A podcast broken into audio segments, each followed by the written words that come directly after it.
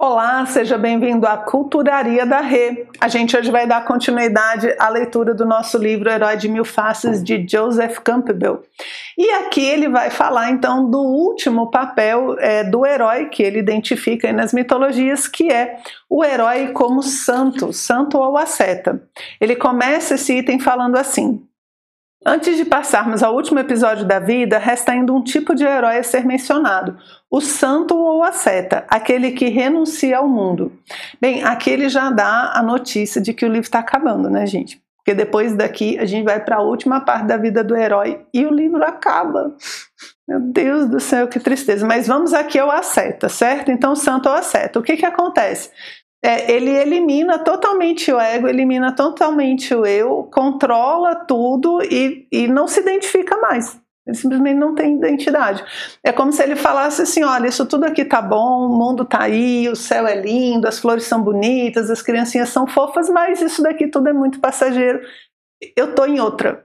Eu estou em outra. É como se ele se desconectasse da multidão, né, se desconectasse da manifestação e é, se recolhesse. Por isso que é o asceta, né, o santo, ele sai do mundo e vai viver é, essa, essa plenitude, digamos assim, de Deus, né, desse mistério, desse oculto que ele tem. E aí a gente tem até poucas histórias, assim, profundas, né, os fatos, mas não são tantos, por quê? Porque ele está fora do mundo. É, a gente vai ter a obra desses grandes homens, é, desses santos, desses ascetas, mas eles não são mais aquele herói que vai matar o dragão ou aquele guerreiro que vai fazer não sei o que. Eles não vão fazer coisas, né? Porque é como se eles falassem, ó, isso daqui é brincadeira para criança. Eu já estou crescidinho, né? Vou viver minha identidade. E aí ele dá uma descrição aqui é, desse santo ou desse asceta. Olha só. Com a mente plena de pura compreensão, sendo perseverante no domínio do eu, tendo abandonado toda aliança com o som e com todos os objetos, coisa fácil, né? Estando livre do amor e do ódio, habitando um local solitário, seguindo uma dieta frugal, tendo controlado a fala, o corpo e a mente, sempre engajado na meditação e na concentração e cultivando a liberdade com relação às paixões, Banido de si mesmo o egoísmo e a resistência, o orgulho e o desejo, o rancor e o sentimento de posse, do coração tranquilo e livre do ego, ele se torna digno de tornar-se um só com o imperecível. Esse final aqui a gente fala, ah, eu também quero. O problema é que tem que fazer isso tudo que ele falou antes, né? Se libertar da dualidade, do rancor, do prazer, controlar o corpo, a mente, as paixões, ou seja, é toda a formação que você vê é, que o herói tem, né? E que esses santos, que esses homens ascetas, né?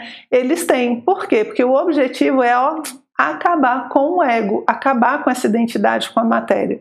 E no momento que ele faz isso, então, o que, que acontece com ele? Torna-se um só com o imperecível. E quem é o imperecível?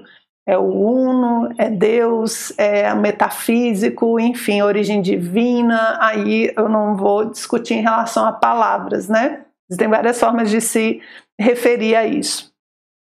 E aí ele dá como exemplo São Tomás de Aquino. Achei interessante. Ele pega uma partezinha né, é, da obra de São Tomás e coloca aqui para exemplificar como é que essa pessoa está pensando, como é que esse herói está pensando. Ele fala assim, ó. Tomás de Aquino, como resultado da experiência mística porque passou quando celebrava a missa em Nápoles, Depôs a pena e a tinta na estante e deixou os últimos capítulos de sua Suma Teológica para serem terminados por outras mãos. Então a gente sabe que é a obra mais significativa dele, né, importantíssima, e que mesmo ele sabendo que era importante assim, no momento que ele tem esse negócio, né, essa, essa visão, essa revelação, ele fala isso daqui não é mais para mim. Né? Daqui eu vou fazer outra coisa. Eu sei que é importante, mas outra pessoa pode terminar. Aí ele continua aqui, ó. São Tomás falando, né? Meus dias de escrever, disse ele, se acabaram, pois me foram reveladas coisas que me mostraram ser tudo aquilo que escrevi e ensinei pouco importante para mim. Razão porque espero em Deus que, assim como meus escritos chegaram ao fim, possa chegar dentro em breve o fim da minha vida. Pouco depois disso, aos 49 anos, ele faleceu. Então esse é o que se retira.